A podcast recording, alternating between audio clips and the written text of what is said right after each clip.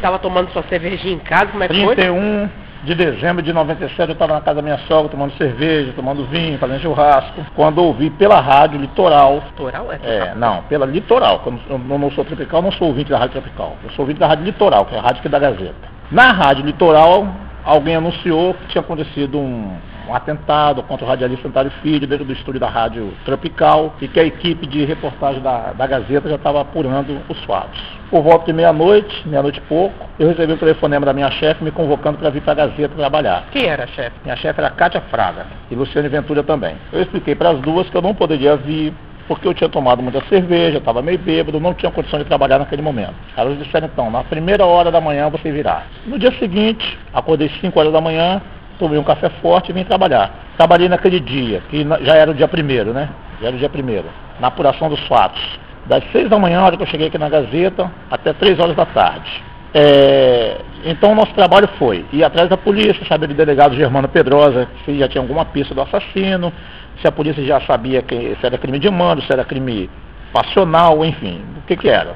E a polícia patinava muito na época, não tinha pista de nada, não sabia de nada. E uma das pistas que a polícia foi investigar foi exatamente uma ligação que nós recebemos aqui na Gazeta, que dava conta que um cara lá de Nova Carapina poderia ter matado Antário Filho por conta de um guarda-roupa e um colchão que Antário Filho tinha dado para a mulher dele. A polícia foi atrás dessa pista e, infelizmente, o cara acabou preso. O tal de Edson, o tal de Edson e o, e o- o irmão dele, que eu não lembro o nome agora. Só que essa história é uma história muito mal contada e que a polícia acabou embarcando, o cara foi condenado, o cara está preso e até hoje ninguém sabe o que realmente aconteceu com Antário Filho. Se foi crime de mando, se foi crime passional.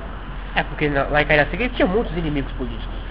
Na Cariacica, aqui, em qualquer lugar tinha inimigo político. Na época, corria a história do Prodesan, que ele estava investigando, Prodesan não, Prodespol na época, que ele estava investigando o desvio de dinheiro no Prodespol, que era, era muito dinheiro, era muita verba, corria esse boato também, mas até hoje ninguém deu resposta para esse, esse caso. Acha que pode ter sido é, político? Você não sabe até hoje, Não né? sei, até hoje não, não entendo o que, que possa ter acontecido. Pelo fato de Ontário estar crescendo muito politicamente no cenário político do Estado, seria candidato a prefeito de Cariacica, talvez algum político não tivesse muito interessado que ele conseguisse chegar até lá.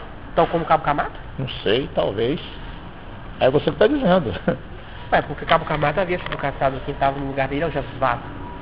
É, Cabo Camata e ele eram inimigos políticos, mas eu não, não posso afirmar isso, é Cabo Camata. Não, mas você lembra daquela, da- daquela vez que, a que Jesus Vato sofreu um atentado político?